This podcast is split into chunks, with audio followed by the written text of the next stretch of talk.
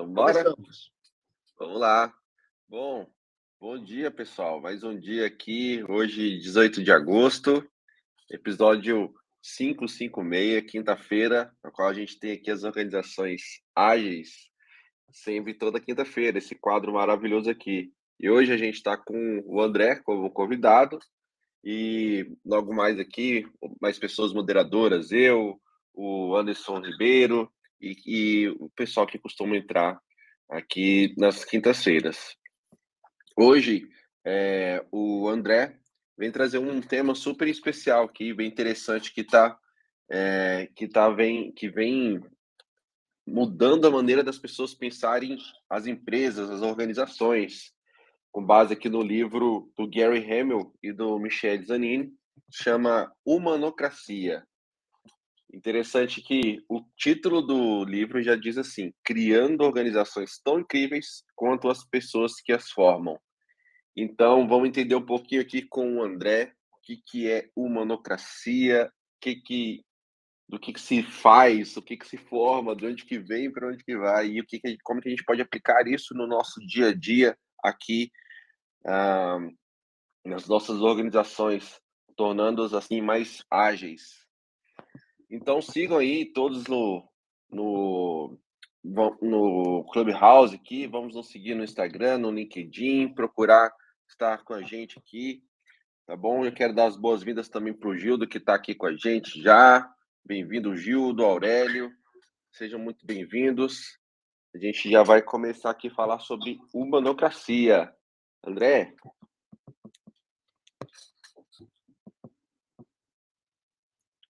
André, tá por aí? Tô por aqui, tô Opa. por aqui. Bora lá, vou fazer, vou fazer minha audiodescrição, prática inclusiva aqui do Universo Ágil. Eu sou André Sanches, brasileiro com orgulho, homem cis, pele branca, olho castanho esverdeado, cabelo castanho claro, numa foto aqui é, em preto e branco, camisa branca, e a mão ao queixo, perguntando, né?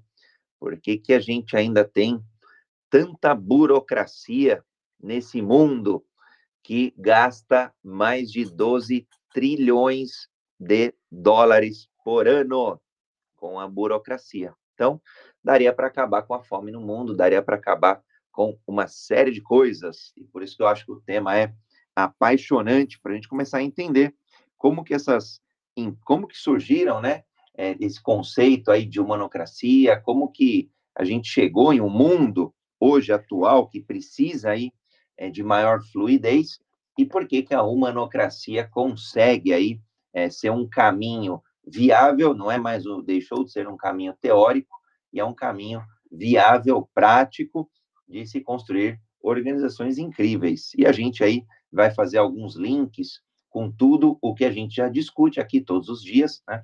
É, com agilidade, com equipes autogerenciadas e por aí vai. Então, uma honra estar aqui com vocês e compartilhar um pouquinho aí dos aprendizados. Excelente. Quero dar as boas-vindas para o Anderson. Anderson consegue. O Anderson falou que estaria da academia hoje, mas conseguir falar aqui um pouquinho. É, acho que está Tá lá da academia. Bom dia, ó. bom dia, bom, bom dia, dia, galera. Tudo bem? Vocês me escutam bem? Estamos ouvindo. Prazer muito grande estar aqui com você, André, com você, Samuca, com vocês, todos que estão com a gente aqui na sala e quem está com a gente em outras mídias aí, nos acompanhando. É, meu nome é Anderson Ribeiro, para aqueles que ainda não me conhecem, aqui no Clubhouse eu apareço na foto com cabelo preto, olhos castanhos claros, barba preta, camisa preta, ao fundo um quadro com uma foto de uma praia, sempre me inspira a pensar em um futuro é, de, de relaxamento, reflexão e aprendizado. Galera, é isso aí, é um prazer estar aqui com vocês hoje para a gente falar um pouquinho sobre essa história de como transformar essa relação é, de trabalho e construções por meio das nossas energias empenhadas no, no, dia a dia das empresas, das corporações, e ou seja, das nossas iniciativas também pessoais, é, mais humano, né? Como é que a gente volta às origens e a gente é, encontra a essência desse, dessa relação mais humanística para transformar o nosso trabalho em algo mais prazeroso, mais leve e mais poderoso também em termos de impacto. Perfeito, muito bom. Bom, deixa eu fazer minha audiodescrição que eu também não fiz, né? É, então, na foto aqui, eu estou sorrindo, sou moreno claro, com cabelos morenos também aqui, um pouco espetados para cima na foto, uma barba, é, uma barba também, e ao fundo uma janela, é, também com uma vista, uma vista legal ali, que também me inspira. A, a janela do escritório, da, da BEM, onde eu trabalho hoje, mas também super inspirador aqui é, a vista de lá. Então, André, vamos começar a falar, então? Bora lá, bora lá, Samuca. Bom, honrado aqui. Quem, quem quiser também contribuir com o tema, né? Aqui dentro do Clubhouse, é só levantar a mão. Quem quiser contribuir com o tema que estiver aqui no Clubhouse ou em outras mídias sociais, é só postar o comentário que a gente integra aqui tudo junto e tudo misturado. Bom, fazendo aí o iniciando aí aquecendo aqui os motores, né? É, ponto de partida do nosso encontro é o livro Humanocracia. E aí, é o Gary Hamel, que é um dos pesquisadores, né, um dos professores autores do livro, ele é professor da London Business School, é, já fez vários livros ali de, de, gestão, enfim, hoje ele é diretor do, do Management Lab, e aí ele, junto com o Michel Zanin, que é cofundador desse Management Lab, ele foi é, partner também da McKinsey, ambos é, se reuniram e lançaram o livro Humanocracia. E aí, o que, que a gente, é, falando a gente, porque eu já destrinchei aí livros, cases, né, já, já fui a campo, a própria Ana Grossi, o próprio Anderson, a gente vem estudando o assunto e vem fazendo esse paralelo com outros outros campos de conhecimento aqui da, da literatura.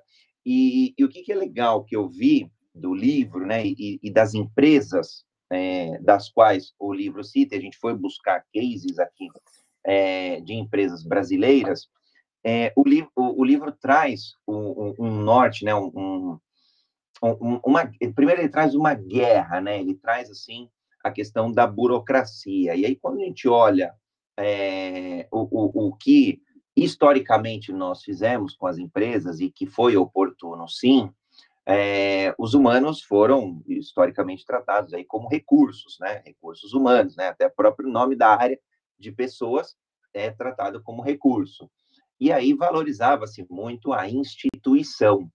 E isso vem historicamente de um contexto militar, de um contexto feudal, de um contexto ali é, de estruturas organizacionais até piramidais, é, a própria Igreja Católica. Então, quando a gente olha essas estruturas, elas são mais burocratizadas, né? Até se eu não me engano, na origem da palavra ali, birô, era o escritório de despacho ali, tem um, um, um viés de, de, de é, escritório de negócios, departamento governamental, então é a origem ali é, da palavra burocracia, né?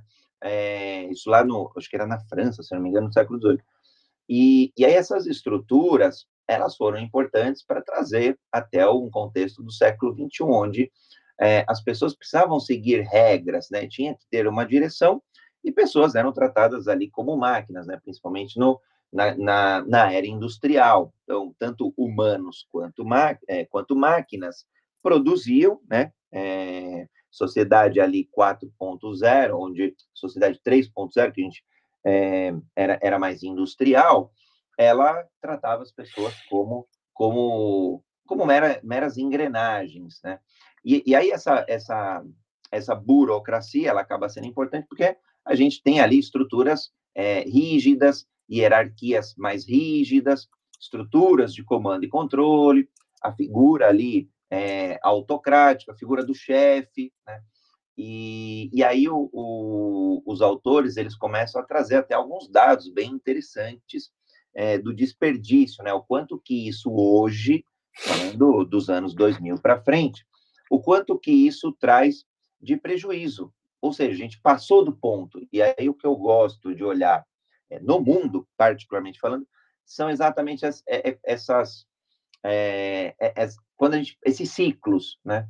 Um exemplo claro e rápido, a pandemia, né? Com a pandemia, a gente teve um, um início acelerado do home office, né? Ou, ou, até do anywhere office, ou até do officeless, né? Desses três conceitos, onde, a, onde boa parte de quem trabalha na indústria do conhecimento não precisa estar presente no escritório.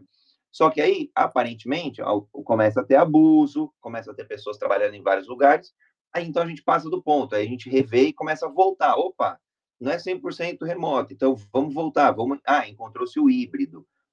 E aí, com a burocracia, eu vejo a mesma coisa. A gente passou do ponto, né? Empresas ficaram engessadas, pesadas. É, às vezes a gente gasta, né? Muito mais, muito mais para se controlar algo, para se é, é, estruturar em termos de burocracia algo do que produzir o bem, né? O conhecimento ou o produto ou o serviço. Então, eu gosto bastante. E aí a espinha dorsal do, do, do da humanocracia acaba sendo essa inversão. Então, ao invés de valorizar primeiro a instituição, depois os indivíduos, então, como se a instituição cuida dos indivíduos, e esses indivíduos produzem receita, não, aí é, é esse paradoxo que, que o livro acaba trazendo. Que, que, o, que o, na verdade, até o tema, né, o, o, a própria palavra acaba trazendo. Então, humanocracia, a gente já fala assim, olha, é, são os, os, humanos são os agentes, as pessoas são agentes. Então, elas estão nesse primeiro plano, então, os indivíduos. A partir do desenvolvimento desses indivíduos, a gente constrói instituições. E, e essas instituições geram impactos, claro, positivos, e depois, é, como consequência de um impacto positivo, a gente tem aí sim receitas de cada, de cada empresa. Então, é, e aí a gente, eu já começo a fazer alguns links, né? A, a gente tem é, visto muita valorização do desenvolvimento de pessoas, né? Primeiro a gente desenvolve as pessoas e estas desenvolvem as organizações. Então aí começam a aparecer as congruências com outros temas que a gente já discutiu aqui, claro, e que é, aparecem aí no, no dia a dia. Então, para dar um início aqui, Samuca, do nosso do nosso bate-papo de hoje. Muito legal, muito legal ver que a gente tem percebe aí um movimento que mexe muito com a gente, que é todo mundo ou se sente ou já se sentiu neste, nesse, como um recurso sendo tratado como recurso, como um instrumento e, e de, de alguma forma visto não como uma pessoa que está ali por trás daquela tarefa, né? E quantas vezes nós sentimos que a empresa tem é, olha para funcionários como como algo que dá para trocar da noite para o dia, né? Como né, dessa forma. E uma coisa que me chamou muita atenção na sua fala, André, é que essa que começa a com a monocracia ver essa inversão da ideia e da valorização da instituição como o principal, como algo maior do que o, o colaborador e e a gente começar a dar voz mais e, e, ver mais o colaborador como, como de fato uma pessoa, reduzindo então aquele controle excessivo. E aí é onde eu também já queria te fazer uma pergunta, né? Porque é, na tua visão, o que que leva as, as empresas a serem mais burocratas, a, a serem a, a terem esse sistema onde o controle vai sendo mais excessivo, ele está acima é, das relações, muitas vezes, e, e acaba virando aí, no, acho que na construção de dia após dia, ano após ano, empresa, as empresas vão ficando cada vez mais engessadas. O que, que as motiva a serem assim, mais burocráticas, né? E, de repente, o que, que motivaria, é, qual que seria a motivação para trocar, para mudar a mentalidade para a monocracia? Legal, legal, Samuel é, eu vejo que elas são consequências do, do que eu comentei de um sistema mais feudal, de um, de um sistema mais militar, de um sistema de regras, onde no final do dia, por exemplo, no, no feudalismo, a gente tinha que proteger o rei, né? Então, o rei acabava concedendo terras, aí para os nobres, então os nobres também concediam terra, algumas outras terras, ou permitia-se plantio, o que mas no final do dia concedia proteção para os camponeses que está aqui na, na base da pirâmide, né, do sistema feudal. E aí os camponeses proviam alimentos e serviços que proviam proteção para os nobres e os nobres proviam dinheiro e soldados para o rei. Quando a gente olha essa, esse rápido contexto do feudalismo, no final do dia era uma estrutura, né, é, com regras, com algumas regras, claro, é, com, com impostos, com uma série de elementos que protegiam, visava o quê? Proteção e o ego de quem estava ali nessas estruturas. No, quando eu trago isso para o dia a dia e olhando já, é, contribuindo com a minha experiência no mundo corporativo, do que eu vi, é, no mundo empresarial e até em um mundo hoje de startups que eu, que eu vejo, nesses três mundos, ainda existe, né? E aí é do ser humano, precisa entender a psique humana, que a gente tem sim o nosso ego, né? Tem o nosso é, ID, o nosso ego, o alter ego, tem o nosso ego sim, e que a gente precisa respeitá-lo. Então, tem pessoas que vão querer ali poder, tem pessoas que vão é, querer crescer com estruturas mais inchadas. Então, eu vi muito isso no mundo corporativo, principalmente falando, onde é, essa, essa burocracia acabava surgindo para quê? Para, como se fosse no feudalismo, proteger as terras. Mas quais são as terras hoje? É, hoje que eu quero dizer, sei lá, 10, 20 anos atrás. Eram os espaços territoriais dos diretores, dos gerentes, superintendentes, e aqui estou usando no masculino, mas é, com, a, com, a, devida é, diversidade de gênero, para as pessoas que estavam ali é, na, nas suas lideranças manterem os seus espaços, porque quem subia era quem mais é, de, de, detinha ali o poder em relação à quantidade de pessoas, a quantidade de recursos. Mais pessoas, mais recursos financeiros, mais recursos para os projetos. Então, eu vejo como uma forma de é, defender os seus espaços mesmo, de, de, de crescer nas instituições. Assim como lá atrás, no feudalismo, a briga era por ter mais terras, era por ter mais posses. No mundo corporativo, e, no, e às vezes até no, eu vejo é, em empresas, às vezes tem gerente ali que, que quer crescer, então, para ele, o crescer não é trazer resultado. E olha só, né, a gente começa a mudar o paradigma. Não é crescer gerando resultado, é crescer de forma territorialista. E aí não tem jeito, na, na, Igreja Católica é o mesmo movimento, né? Você tem os padres, os párocos lá, e em algum momento eles querem se tornar bispos porque eles vão comandar ali mais paróquias, os bispos vão virar arcebispos e vão subir até que o Papa comanda todo mundo. É, e, e, nada contra isso, né? Existe só alguma é, hierarquia, alguma burocracia ali para se poder é, fazer essa engrenagem funcionar. Então, eu vejo muito que ela ainda existe hoje, essa burocracia, como forma de, como mecanismo de proteção. E muitas vezes está no nosso inconsciente mesmo, porque a gente cresceu, eu cresci assim, né? É, e boa parte da minha geração eu vejo, entendeu que as empresas, o jogo era esse. Só que as empresas no mundo atual tá, é, estão começando a entender que o jogo é um jogo diferente. É um jogo de colocar, de fato, o, os seres humanos. E aí, vários drivers hoje a gente começa a ver é, que corroboram isso que eu comentei, que é a própria grande renúncia, que começou lá nos Estados Unidos no ano passado, é, onde empresas é, estavam voltando para o mundo presencial. E, e, e aí, o, o, ao solicitar para os seus colaboradores é, os colaboradores falaram, não, agora eu quero trabalhar de casa, porque eu, enfim, pelos motivos que forem, mais qualidade de vida, enfim, quero ficar com a família e por aí vai. É, ou até quero ter liberdade de trabalhar em mais de um local, e tá tudo bem, não, não, é, não é proibido, não é ruim, né? É, é, e aí, eu, aqui no Brasil também, né, vários ajustes, então eu vejo primeiro como um mecanismo de proteção. E, e aí o que eu, que eu queria trazer como contraponto, assim, às vezes a gente começa a estigmatizar, quase que não sai. As palavras, né? Quando a gente olha algumas palavras, ontem no, no, no gente estava falando de ambição, por exemplo, a ambição tem o seu lado positivo e a burocracia tem o seu lado positivo.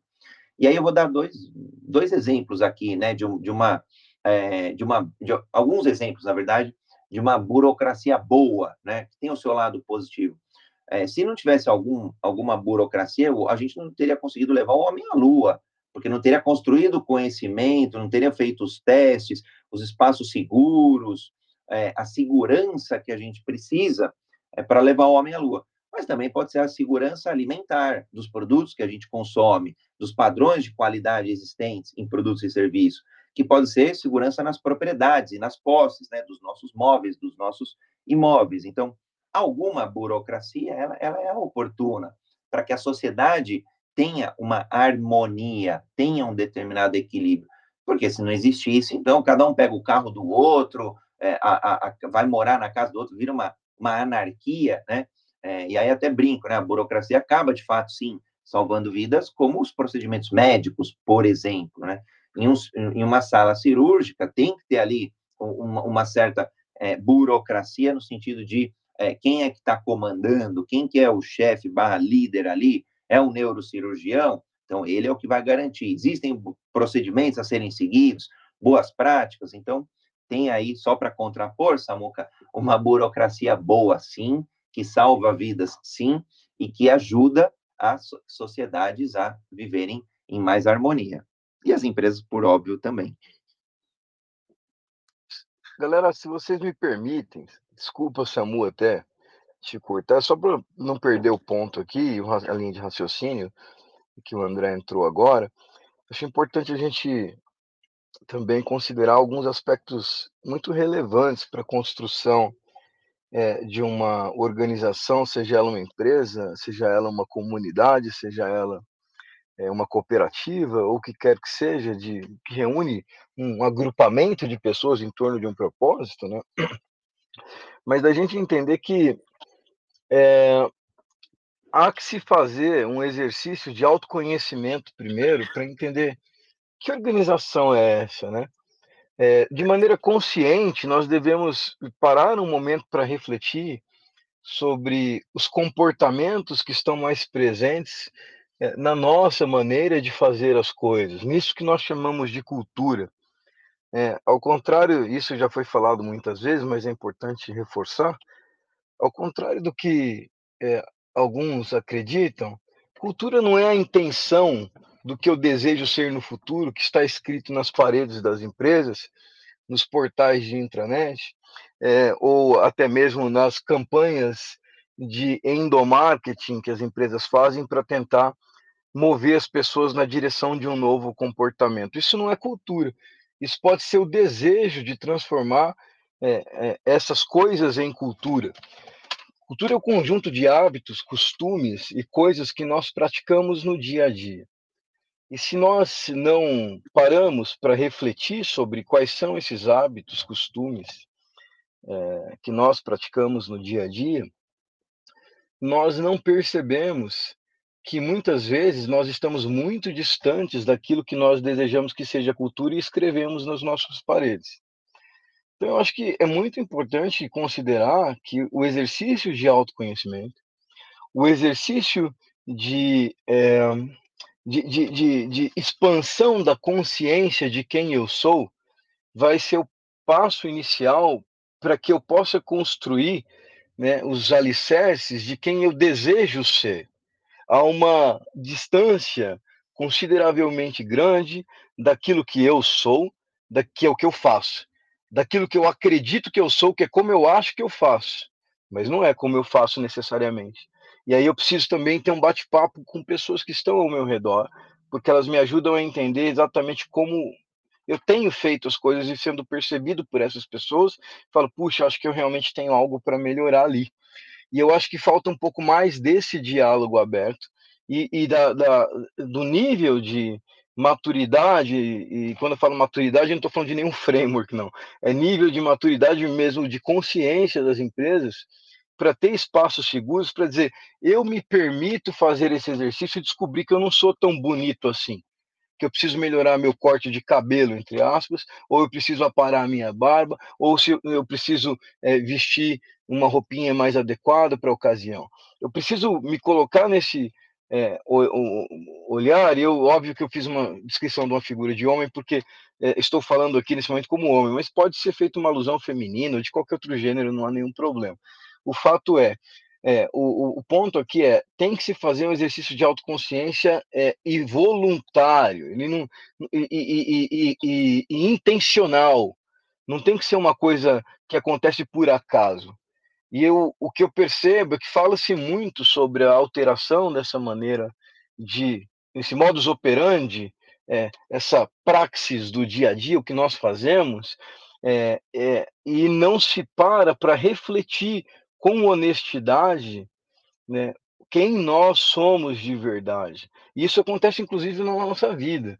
Então, vou dar um exemplo sobre mim, por exemplo, né, recente, assim. Eu tive tendo a chance de é, ser exposto a mais informações a respeito da comunicação não violenta. É, e quando eu comecei a ver a sutileza que o Rosenberg, a galera toda lá coloca, sobre o que é essa comunicação não violenta, é, e, e, antes eu tentava entender comunicação violenta, não violenta como não ser tão agressivo na hora de fazer uma afirmação, não interromper uma pessoa quando ela está falando, mas vai muito além disso. É, e aí você começa a perceber as sutilezas disso, e eu percebia que muitas das minhas falas, quando estava é, discutindo um tema, é, dentro de. com amigos, com trabalho, com outras coisas, muitas das minhas falas continham um índice né, é, de, de, de, violência, entre aspas, no sentido do que é a comunicação não violenta proposta por esse conceito, grande. Né. Era sempre, em alguns aspectos, assim, você tentando provar um ponto, e aí necessariamente para o seu ponto estar certo, do outro deveria estar errado. O que não é verdade. Às vezes o meu ponto é minha maneira de ver, e o do outro também dá certo, porque é a maneira dele de ver, ou dela de ver. E aí a gente começa a perceber que a gente tem muitas oportunidades de melhorar a nossa comunicação. Só que isso só vem quando a gente faz um exercício de é, é, autoavaliação, é, autoconhecimento e voluntário. Ninguém me obrigou a fazer isso. É, e hoje, pô, já tenho ali tentado trabalhar isso de uma maneira melhor. Então, o ponto que eu queria deixar, depois de ter dado toda essa, essa, essa volta aqui, é que, sim, tudo isso é muito importante, mas a, é, se a gente ficar só na teoria, se a gente não tiver espaços criados para discussões sinceras, honestas, abertas e transparentes, para que é, essa temática, sem julgamento nenhum, ela possa nos levar a fazer esse exercício e, e definir próximos steps de evolução, a gente vai continuar nas organizações de qualquer natureza só teorizando, falando, discutindo e não vai ter nada de humanização nessa relação. Ela também não tem que vir no forceps nem na punição, mas eu acho que é um pouco mais sobre isso. É como é que a gente se autoavalia, identifica os gaps e a partir dali constrói sem sentimento de culpa, sem sentimento, porque o que nos trouxe até aqui é fruto de tudo que o André falou, é, do, do, da herança que a gente tem cultural, de uma sociedade que foi estruturada é, dizendo que era assim que a gente tinha que agir, que esse era o caminho do sucesso, mas agora está na hora de ressignificar. Agora ninguém ressignifica nada sem entender o que as coisas que hoje nós fazemos significam. Então acho que esse é um ponto importante para tornar isso mais acionável para que a gente possa, no dia a dia, é, ter condições de mudar essa realidade. Achei fantástico, Anderson, a, a, a tua fala e, e para mim muito conectado com o que a gente estava falando na terça-feira, bom, do, dois dias atrás, é, na mentoria Agilidade Exponencial, que era justamente, a gente falou até de uma das ferramentas né, de, de autoconhecimento ali, que era a janela de Johari, justamente porque a gente precisa ter essa percepção do outro sob as nossas ações, sob o nosso olhar. E até uma pergunta aqui do GB no chat, né? Uma forma de indicar uma predisposição de um candidato a seguir nessa linha é, de uma visão mais humana, né? E aí, é, candidato até num contexto aqui agora mais político, né? Agora que a gente entra aí nesse segundo semestre no Brasil aqui em eleições políticas, no mundo, em Copa do Mundo, então dois grandes eventos aí que acontecem, além de outros que a gente já vai falar aqui do Universo Ágil ao longo dos, das próximas semanas. Mas, é, olhando, eu acho, né? Eu acho que o GB está falando de candidato em processo seletivo, viu? Seletivo? Ah, então tudo bom. Ah, dá, dá no... Ah, pode ser, pode ser também. Boa. Para que no, no, nos próximos comentários ele complementa. Ah, tá aqui, tá aqui embaixo. Legal, legal. Ó, geralmente é difícil discernir o conformista do colaborativo, porque o bom conformista é aquele atento e ao que se fala, visa soar como colaborativo, depois gerar dissonância na cultura organizacional. Aí a empresa quebra porque adquiriu uma necessidade de mudança cultural por falha no processo seletivo. Principalmente olhando para o retrato de curto prazo, né? Longo prazo, o gestor vai trabalhando qualquer pessoa, mas o contexto limitado a poucas organizações. E, de fato, a gente discutiu, acho que não, nessa última terça-feira, na mentoria, esse ponto do autoconhecimento, né? De, de líderes ali entenderem o quanto eles são é, é, humanizados, o quanto que eles são é, estão construindo empresas mais humanocratas, e aí esse exercício é fantástico que o Anderson trouxe de autoconhecimento, né? Como um dos instrumentos pode ser a janela de Johari, não é a única, mas principalmente é, caminhos ali para a gente ter essa consciência. E o Anderson trouxe uma palavra que eu gosto bastante, que é a herança, né? A gente tem que entender, sim, o que a gente veio herdando enquanto indivíduo, o quanto a gente veio herdando enquanto empresa, enquanto sociedade, e a pergunta é, daqui para frente, qual o legado que a gente quer deixar, né?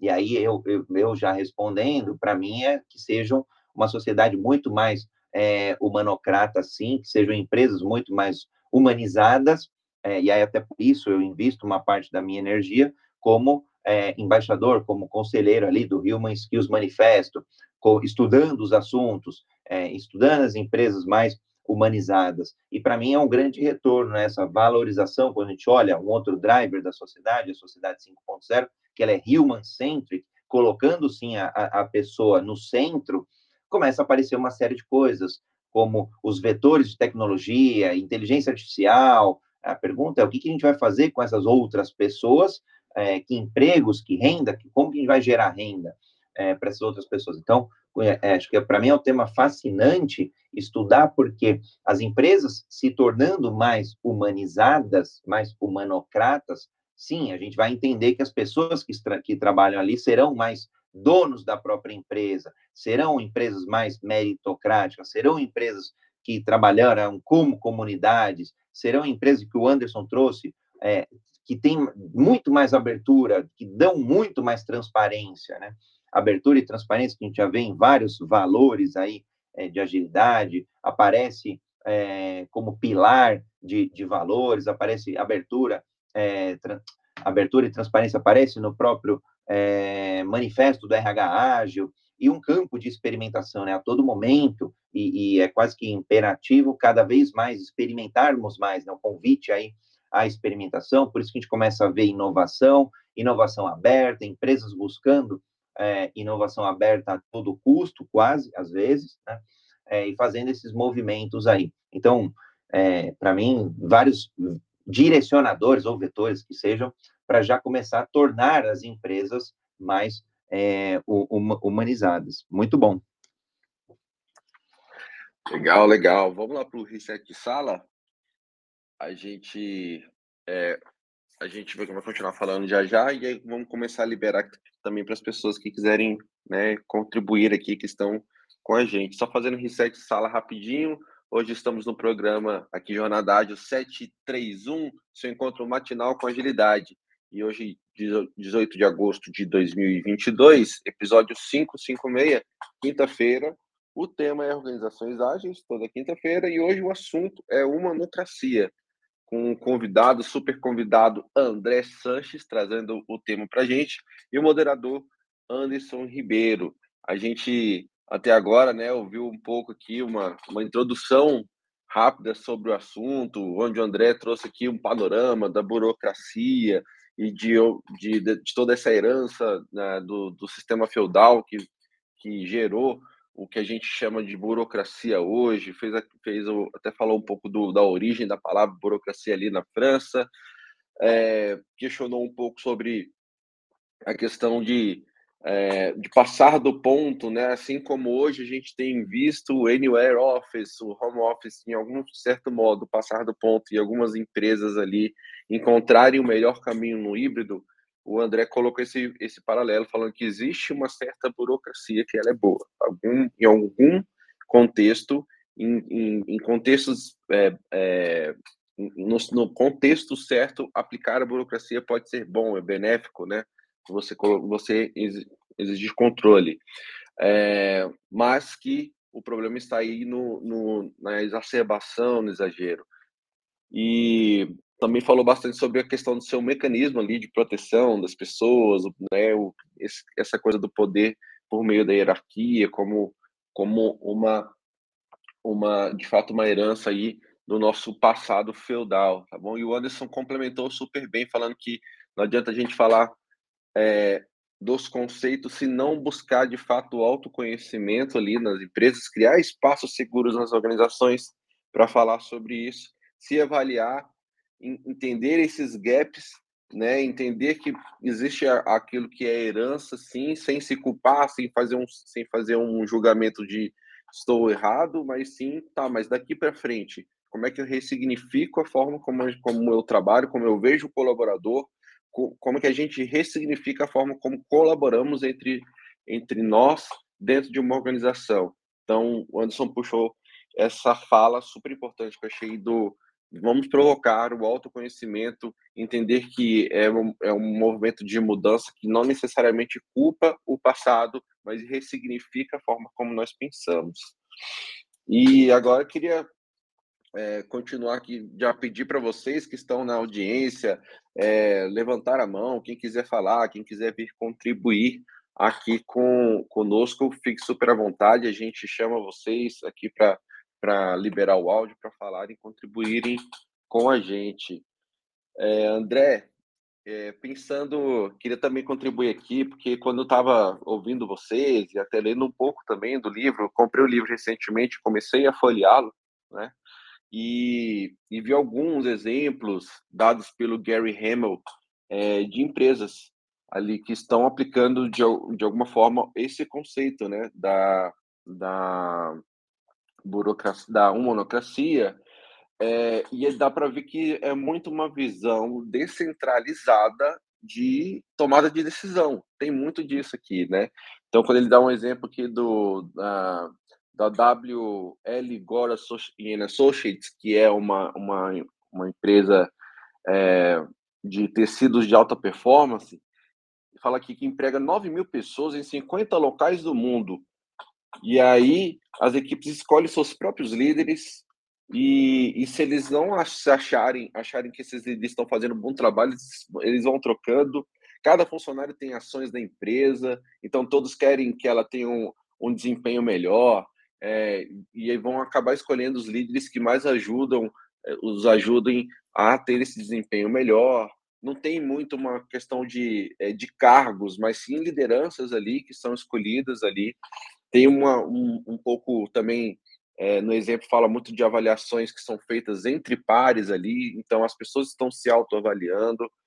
É, dá para perceber, assim, nesse, nesse exemplo, uma, um movimento que eu acho muito parecido e que eu acho que por isso que é uma mudança que talvez não tenha volta, ela só, só tem só está indo cada vez mais para frente. Acho muito parecido com o que a gente vê é, de pessoas crescendo independente de uma hierarquia, como a gente vê, por exemplo, influenciadores na internet é, e, e, pessoas que estão de fato é, conseguindo ter a sua promoção, entre aspas, aqui, não falando de cargo, mas conseguindo é, ganhar um espaço sem depender de ter pessoas de baixo, sem depender de ter um cargo ou de ter, de fato, de uma hierarquia, de uma posição, né?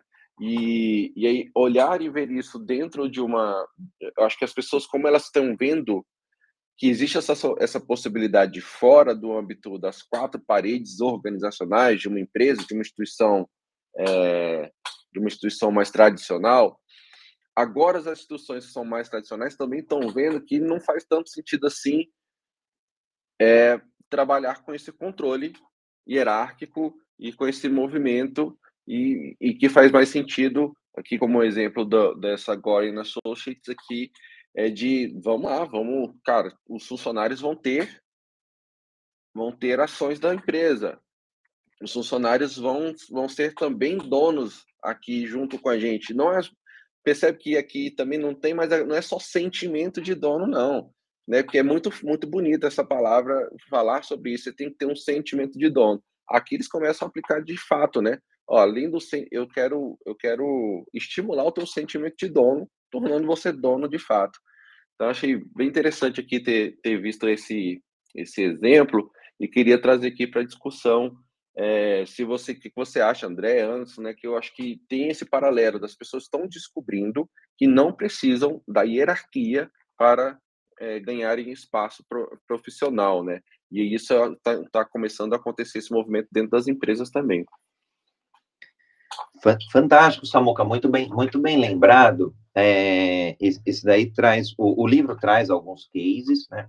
Eu tive a oportunidade de acompanhar é, outros, outras palestras que o próprio Michel acabou fazendo, é, que os autores do livro acabaram fazendo. Então, a gente tem estudado aí, tem se aprofundado né, nos exemplos e nos conteúdos e buscando ali empresas brasileiras que já estejam mais em linha, né? Ou que, que não seja a empresa como um todo, mas alguma ação que a empresa tenha feito, né? Às vezes até indústrias mais tradicionais, brasileiras, por exemplo, fazendo algum movimento nessa linha. Por exemplo, o movimento de reduzir as camadas de gestão para ter uma tomada de decisão muito mais próxima a quem está na execução. Né? Então, acho que são dois, são dois pontos que você trouxe que acabam ajudando a criar essa empresa mais humanocrata. O primeiro deles é, de fato, a tomada de decisão.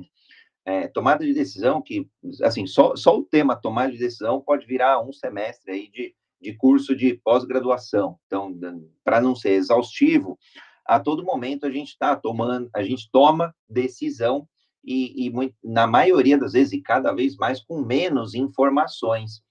Mesmo que a gente tenha aí é, Big Data, Analytics, é, ciências de dados, cientistas de dados, é, provendo uma série de informações e, e tomando de, melhores decisões pautadas em dados, como o contexto tem mudado a todo momento, cada vez mais rápido, é difícil de fazer esses cruzamentos. Difícil uh, por enquanto, né? Em algum momento o homem vai conseguindo modelar mais coisa desse quebra-cabeça e aí vai ficando mais fácil. Então, é, primeiro é, é, como né, tomar a decisão, depois quem tomar a decisão, é, e depois quando tomar a decisão.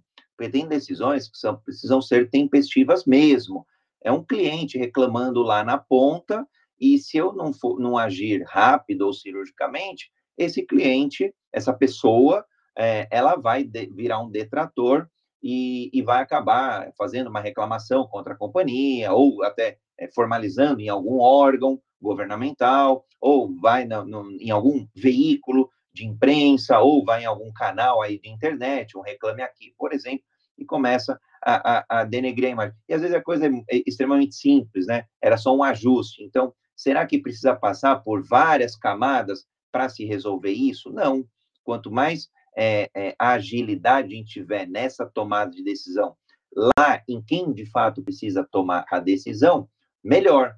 E aí esse movimento acontece, né? É, da gente, e, aí parte né, pelo empoderar pessoas, não é só dar, é, é, permitir com que as pessoas tomem decisões, mas dar instrumentos ali é, para que ela possa tomar uma decisão, em alguns momentos, até em quais alçadas ela toma a decisão. Né? Que eu quero dizer que, de repente, em uma empresa, será que a pessoa pode ali é, contratar uma? Acho que estava até falando ontem, isso, ontem, em um encontro, Será que aquela pessoa pode contratar uma consultoria qualquer para trazer um bom resultado para a empresa? Sim, idealmente sim. Ela é gerente, por exemplo. Mas será que ela pode contratar uma consultoria de 100 milhões? Putz, no contexto. E aí a gente estava falando de um contexto de uma empresa aí é, com 100 mil funcionários. Poxa, 100 milhões, tudo bem, vai que fosse então 500 milhões. Em algum momento vai ter um valor que fica muito grande dela tomar decisão e que aí não faz sentido. Então, aí criam-se as alçadas. Então, alguma é, política ali, o procedimento que ajude a ter uma decisão mais coletiva. Né? Às vezes a decisão é, é, precisa ser coletiva mesmo, um conselho ali é, de administração para ver se a gente vai comprar uma nova companhia ou não, se a gente vai é, fazer uma fusão, uma cisão, o que vai fazer, né, em termos de negócio. E isso acontece cada vez mais, né? Mundo, dado que as empresas estão se reestruturando numa velocidade cada vez maior, esse já é um assunto do dia a dia. Antigamente era menor a quantidade de fusões e aquisições. Hoje é um comprando o outro, depois fatiando, depois voltando. É, próprio, esse como é um case até mais público, dá para a gente comentar. O próprio Ambev criou seu braço de inovação, a ZX, depois é, testou ali, ficou um, dois anos rodando, agora está internalizando. Então, são os movimentos é, de uma organização que é um organismo vivo, de uma empresa que é um organismo vivo, é, fazendo esses ajustes. Então, é, toma, quanto mais a tomada de decisão ela tiver esse elemento ágil que a gente traz aqui diariamente, melhor. E o segundo é o, o que você trouxe do sentimento de dono. Esse é um dos princípios do livro, né? E aí eu, eu, eu passei por algumas empresas que eu ouvia muito isso. Ah, você tem que ter sangue nos olhos, né? Eram palavras que, para mim, hoje eu, eu, lembro até assim, a fisionomia dos, das pessoas falando isso. É, então vamos, vamos lá, time, é, somos uma empresa aqui, somos uma equipe, somos donos, vamos ter um sentimento de dono, vamos atuar como dono. E será que no final do dia eu sou dono mesmo? O que, que significa ser dono? E aí, né, é, para trazer uma reflexão aqui para todos nós, do que, que será que a gente cuida melhor? De uma casa que a gente aluga, de um imóvel que a gente mantém alugado, ou do nosso próprio imóvel que está no nosso CPF, né, da qual somos é, é, donos legitimamente ou temos a posse, né? Porque às vezes pode ser até algo financiado. É, a maioria, obviamente, vai responder do que, que, do que é próprio nosso.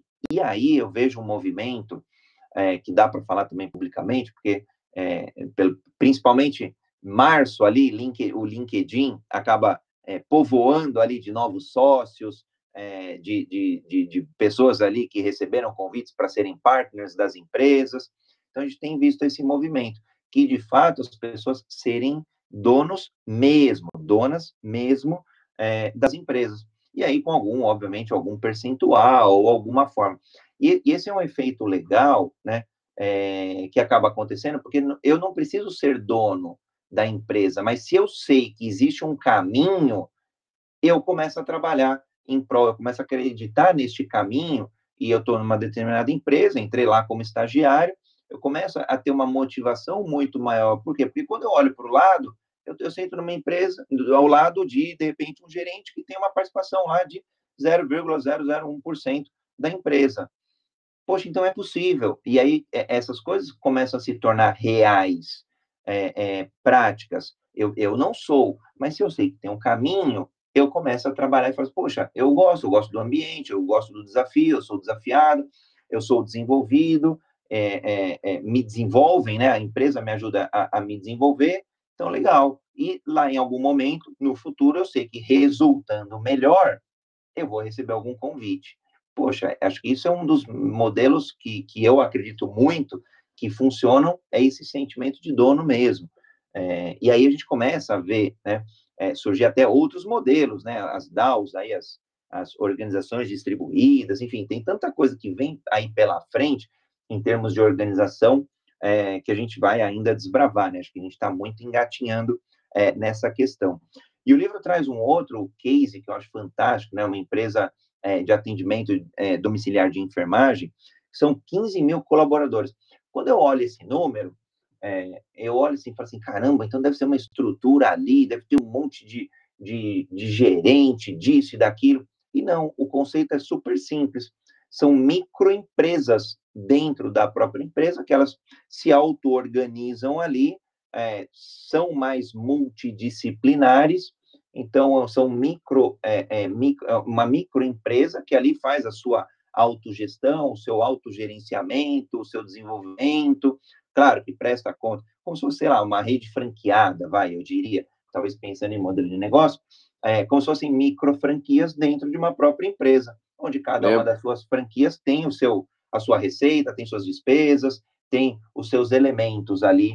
É, e aí, quando a gente olha a estrutura de suporte, é super enxuta. Acho que é menos de 10%, se eu não me engano é, do, do, do, dos colaboradores. O restante está tudo em campo, tomando decisão, atendendo os clientes, fazendo o que precisa ser feito, né? Olhando a cadeia de valor, são os enfermeiros ali nas residências fazendo atendimento, mas eles têm suporte, eles têm ali, é, é, fazem lá um mini DRE, fazem, é, atuam mesmo como se fosse uma microempresa dentro desse macrocosmos chamado Birdsor, por exemplo. Né? Então, eu gostei bastante que você trouxe tomada de decisão, super importante, e óbvio, não é só delegar e, e, ó, toma a decisão aí, a gente tem que dar o suporte, e sentimento de dono, né? Entendendo aí que as pessoas se motivam, se inspiram é, cada vez mais aí a serem donos dos seus pedaços ali, né? E é quase que um, um, um volta ali o, o, feudalismo dos seus territórios, né? Então, vai conquistando seu espaço, é só resultar melhor.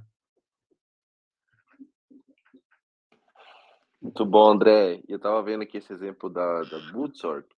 É, tem um texto aqui que fala o seguinte: cada equipe eles, dividi, eles dividiram suas funções gerenciais, então sempre há alguém responsável pelas questões financeiras, outro por recrutar talento e uma pessoa para atividades comerciais.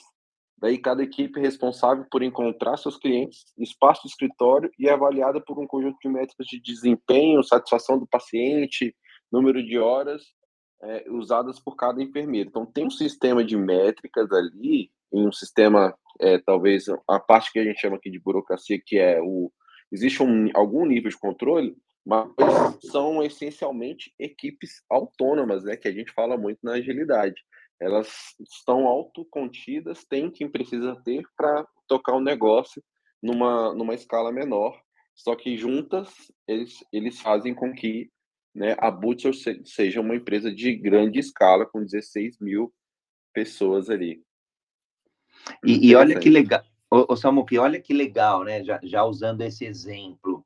Imagina aqui que a gente vai montar essa microcélula. Então tá bom. Então, de repente, eu, André, eu sou um enfermeiro. Beleza. Ah, mas eu, enfermeiro, talvez eu não tenha tanta competência de vendas. Talvez eu seja um, um bom é, cuidador, entenda ali os aspectos humanos, é, é, os aspectos, é, de repente, a gente está atendendo ali um público de, da melhor idade, legal. Então, tudo isso é minha competência, minha cadeia de valor, mas só isso eu não consigo entregar resultado para a empresa. Resultado que eu quero dizer, assim, é, é vendas mesmo. Então, de repente, a ID, que está aqui no, no, no, na sala com a gente, a ID vai fazer o comercial. Naturalmente, ela precisa entender mais do produto e serviço, que é o atendimento. Então, a gente vai interagir para caramba, porque quanto mais ela entender o que eu faço, o valor que eu agrego, mais ela consegue vender. E eu vou começar a entender com ela elementos de marketing, elementos comerciais, vou entender mais de vendas. Legal. Mas é isso daí precisa virar é, algum resultado, porque a gente, eh, financeiro, que eu quero dizer, porque a gente vai gerar receita, precisa controlar, alguém tem que pagar, parcela, né, beleza. Então, de repente, vai ser a Nádia aqui que está com a gente, tá? ela vai ser o, a, o nosso cérebro é, financeiro. Simplificadamente, é, são três pessoas que vão se auto-organizar e que vão é, trabalhar como uma unidade de negócio. E, e você já trouxe esses, né, é, esses itens. Então, métricas. Qual que é a satisfação das pessoas que a nossa célula está atendendo? Então, a gente vai rodar ali as pesquisas, avaliações, o que for. Eu não preciso que a empresa maior, né, a empresa mãe ali, é, rode pesquisas anuais de satisfação com os clientes, que aí boa parte não responde, e aí começa, aí olha só a burocracia, olha a morosidade. Eu fiz um atendimento em janeiro e a empresa roda a pesquisa anual lá em dezembro. Passou 11 meses, o, o, o, os clientes não vão lembrar, né? E quanto mais a gente reduzir esse prazo, né? E, e, e, o mundo passa muito por, por, por isso, né? Quanto mais quase que online, real time, né? Tempo real for, melhor. E isso vale para tudo, vale para feedback. Se eu dou um feedback para um colaborador, para uma pessoa, para ajudá-la no seu desenvolvimento, quase que imediatamente após um fato, melhor, porque a coisa está fresca, a pessoa vai entender e, e eu consigo, e ela já consegue melhorar.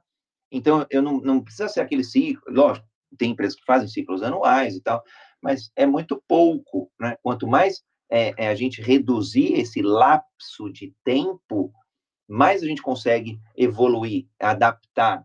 Então, poxa, fiz um atendimento aqui, e aí colhemos lá, bom, é, como você recomendaria o, o, a nossa unidade é, para outras pessoas que precisam de atendimento, um exemplo, né? Pergunta clássica ali do NPS. É, ou, de repente, ou profissional mesmo, né? Você recomendaria o André como enfermeiro para outras pessoas? Já sai o, já sai o valor ali do NPS. Pô, de repente saiu mal, deu ruim. E aí, o que, que a gente faz? O que, que a gente errou? Olha só, a gente já começa a, a, a inspecionar e adaptar o nosso procedimento. Poxa, de repente ele comprou uma coisa e entregamos outra. Opa, deixa eu conversar aqui com a ID, ou comercial. Como é que a gente está vendendo? Ah, não, a gente falou que passava vários, sei lá, passava é, fazia um determinado procedimento, a gente acabou não fazendo. E aí a gente começa o quê? A alinhar, identificar esses gaps e, e já começa a ajustar. Não precisa vir nada de lá de cima. Lógico, é, é, é, políticas, alguns, algumas coisas vêm lá mais institucionais, mas o mínimo possível. E o máximo que esteja ali nessa micro equipe, ali naquele microcosmos, todo dia se adaptando, toda semana é, é, se organizando e compartilhando boas práticas. Né? Aí eu, eu, o, que eu acredito nessas estruturas é justamente o compartilhamento de boas práticas, porque aí a gente entende o que a gente está fazendo de melhor, compartilha com outras equipes e pega o que outras equipes estão fazendo de melhor. Né? Então, você trouxe esse exemplo aí, eu, eu quis aprofundar um pouquinho mais, só para a gente ver como que três pessoas minimamente trabalham numa equipe é, multidisciplinar para que essa célula seja autônoma, traga resultado, tenha suas métricas e faça todos os seus ciclos aí de inspeção e adaptação. É, que eu acho muito legal de usar métricas aqui, só fazendo esse aprofundando um pouquinho nisso aqui, é que ajuda a gerenciar, né? Na verdade, tem aquela famosa frase que o que não é medido não é gerenciado. E, e dá para perceber muito que é, existe a burocracia exagerada com, com é, posições sobre outras pessoas, muitas vezes é alimentada por, por, por uma é, por, por uma por, por você entender que aquela pessoa que conhece mais e que tem alguém debaixo dela vai gerenciá-la, mas e deixar de gerenciar por número, né? Então, como as pessoas aqui nessa, nessa questão mais autônoma, numa forma mais autônoma de trabalhar, têm as próprias métricas de desempenho, é, não precisa que alguém as gerencie diretamente, e sim as pessoas gerenciarem as métricas de desempenho. A gente precisa atingir as, as métricas, as nossas metas, de acordo com, com as métricas que a gente mede, né? Então fica muito mais, primeiro que fica muito mais explícito para todo mundo qual é o jogo, né? Para onde que, tá, que, que a gente está indo, sobre, sobre quais condições nós estamos sendo, o nosso trabalho está sendo medido, é, ajuda a alinhar objetivos ali e não necessariamente precisa que alguém controle, pode ser algo de, de, de fato é, colaborativo e descentralizado. Temos um painel aqui onde a gente vê as nossas métricas de desempenho e a gente sabe que a gente, o que cada um sabe o que precisa fazer para contribuir para atingi-las, né? Então, e, e a, não sei, acho que você ia comentar mais alguma coisa, Samuca? Não, não, pode falar, André. Ah, legal. É, a gente acaba vendo é, essa questão dos métricos, né? Diga, diga-me como me medes e direi como me comportareis, né?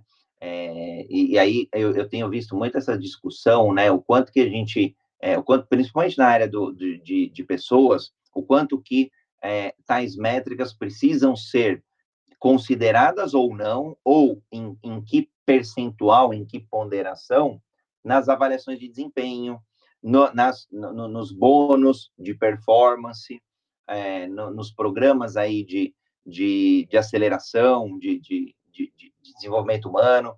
Então, a área de pessoas hoje tem aí esse, esse quebra-cabeça, porque quando a gente começa a colocar remuneração variável, é, stock options, então a gente falou de sentimento de dono, né? É, que é um dos pilares ali da humanocracia precisa tomar cuidado, porque senão a gente desvirtua esse pilar e fala assim, olha, então, é, quem trouxer mais resultado vai ser mais dono e a qualquer custo, e aí é, os meios acabam justificando os fins. Então, tem que tomar cuidado aí. Você trouxe, acho que, um bom elemento aí, que é para é, construirmos métricas ali mais é, apuradas, que, que sejam de um contexto muito mais coletivo, né? muito mais daquela unidade autônoma, daquela unidade organizacional do que é, do que outros elementos. Então, acho que é importante sim. Poxa, tem, acabei de bater o olho aqui, não, já passou uma hora. Tem tanta coisa legal que eu acho que a gente pode fazer, Samuca, uma vez por mês, um encontro desse tema, e a gente pode aprofundar cada um dos sete pilares. Só, o, quando a gente olha a humanocracia, são sete pilares mesmo, né? É, sentimento de dono, lei dos mercados, meritocracia, comunidade, abertura e transparência, experimentação, poder dos paradoxos. Então, acho que vale, de repente, um capítulo ali para cada, ou, de repente, se a gente conseguir mais de um, é, por episódio, acho que fica legal. Acho que talvez uns dois por episódio dá, em 30 minutos, explorar cada um deles. E dá para explorar o que, o que algumas, e aí, casos práticos mesmo, né? O que empresas, por exemplo, como a Baterias Moura, que é uma empresa tradicionalíssima, né? É, não, não a empresa, mas um setor tradicional, né? A gente fala de indústria, indústria de baterias, é, que agora é, é, é o foco acaba sendo até mais amplo de energias. É, então, a gente teve uma, uma um, foi o ano passado, com o presidente do conselho, o próprio Sérgio Moura, e ele comentando algumas ações ali que eles é, acabavam fazendo para reduzir, por exemplo, o span of control, né, que é essa amplitude de controle é, de quantas pessoas é, um líder ali acabava cuidando. Depois tem outros casos legais, como a Senco, é, brasileira também, Lambda 3, WebGo, é, tem a, aí no livro traz também mais uma série de outros cases. Então, acho que dá para a gente é, tem, tem bastante pano para manga aí para a gente poder fazer alguns, alguns encontros aí ao longo dos próximos meses. Isso, óbvio, vou brincar aqui com a audiência, se fizer sentido para a audiência. Se a audiência responder sim aí no chat, eu vou entender que a gente pode aprofundar esse assunto aí nas próximas quintas-feiras. A gente monta um calendário, né? E aí a gente vai destrinchando o que, que é essa humanocracia, né? O que, que são essas microempresas, o que, que são essas, o que, que é essa disciplina de mercado, o que, que são ecossistemas de microcomunidades, é, como reduzir, então, essas camadas, né, que no final do dia acaba horizontalizando um pouco mais as estruturas, como, aliás, um outro, um outro tema, né, legal, como fazer essa tomada de decisão ser eficaz, ser efetiva lá na ponta mesmo, lá em quem está atuando, nos pontos de contato com clientes, com fornecedores, e por aí vai, né? Então, acho que é legal. Como que sistemas de compensação, né? Falei um pouquinho aqui, é, como que essa meritocracia precisa funcionar para ela não ser distorcida.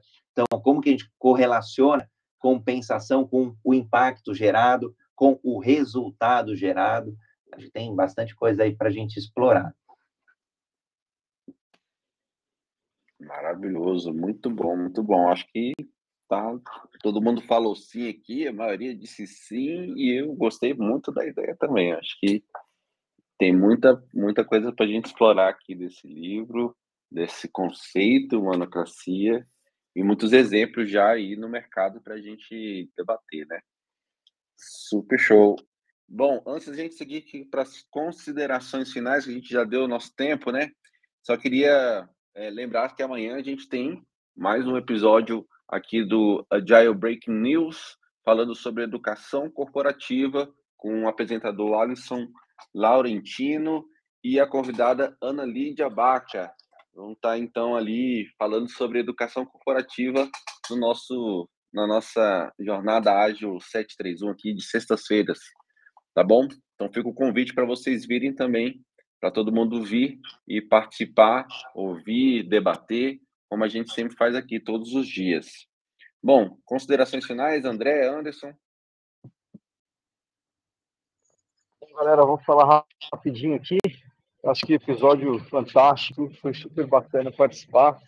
Acho que a gente pode seguir nessa linha aí, a galera gostou de ter pelo menos um desse aí por mês, até que a gente explore bastante e substitua por outra proposta é, que também seja de interesse da audiência. Né? Mas o recadinho final que eu deixo é o meu livro de cabeceira, né, que todo mundo já sabe, que é o The Principles of Product Development Flow, do Don Heinersen, de 2011, última edição.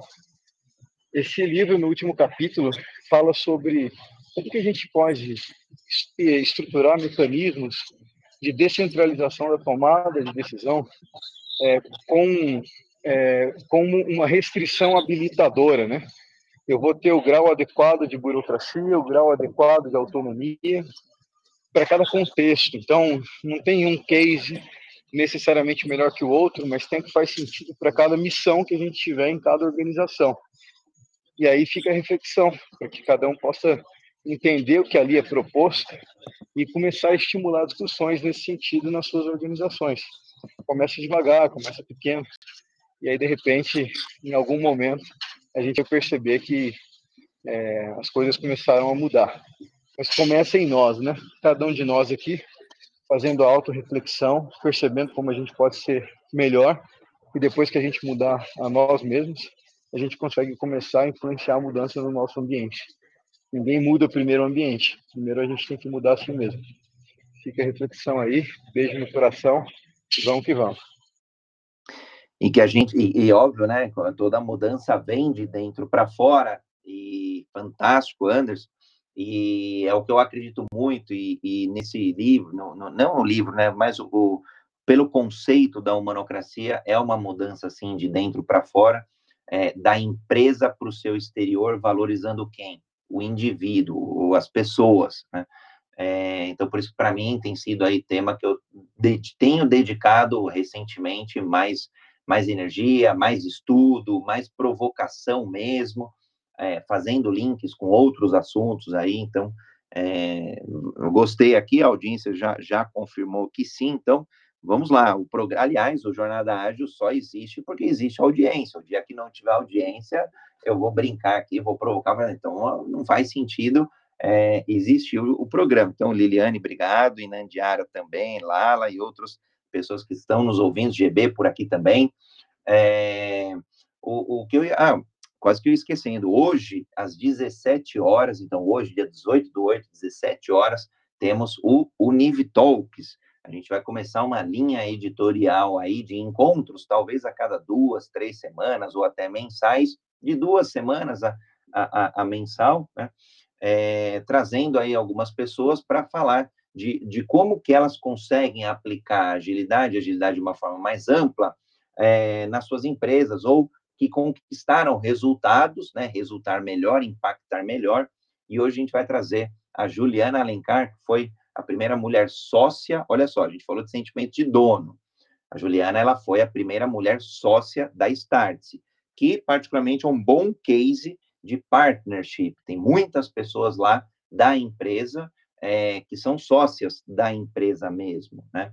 E, e ela vai trazer como ter agilidade na cultura organizacional. E a gente vai trazer o Vladimir Carvalho também, que hoje, hoje ele é ele é o fundador da Alterdata, hoje ele, ele é o presidente também da Alterdata, uma das grandes empresas de tecnologia, e a gente vai falar aí como ter agilidade na execução, né? ele mesmo já, já em algum momento já falou, olha, tomar de decisão, a gente achou que tinha feito um movimento é, positivo de tomar de decisão e a gente não estava pronto, a gente recuou. Então ele vai trazer aí como ter essa agilidade, que não necessariamente é velocidade da execução, mas sim essa musculatura de adaptar e construir aí uma empresa. Então, é, hoje, 17 horas, tem o link aqui, já coloquei aqui no Clubhouse, seja no link no chat, seja no link aqui na sala também, e aí divulgando aí para todas as outras mídias. Então, encontro da qual, como sempre, para a audiência, né, projeto piloto que estamos começando hoje, e é, para que a audiência também participe. Então, façam, façam as inscrições e vamos aí para o debate. Eu devo trazer alguns elementos ali pequenos, lógico, pelo tempo, mas devo trazer aí principalmente é, essa questão de sentimento de dono é, de, da humanocracia, junto a Juliana Alencar. Samuel, Anderson, é sempre uma honra servir com agilidade junto a vocês, um assunto aí que eu gosto, que eu tenho é, estudado cada vez mais, então estaremos aqui a cada um, um, mês aí, a cada um mês mais ou menos, trazendo aí mais alguns outros elementos. Muito bom, show de bola, gente. Excelente dia para todos. Bom dia de trabalho para quem vai trabalhar né? Para quem está de férias, que aproveite também. Enfim, que todos tenhamos um excelente dia hoje e vamos para cima. Quintou? Quintou! Valeu! Quintou, quintou! Um abraço, pessoal. Até mais.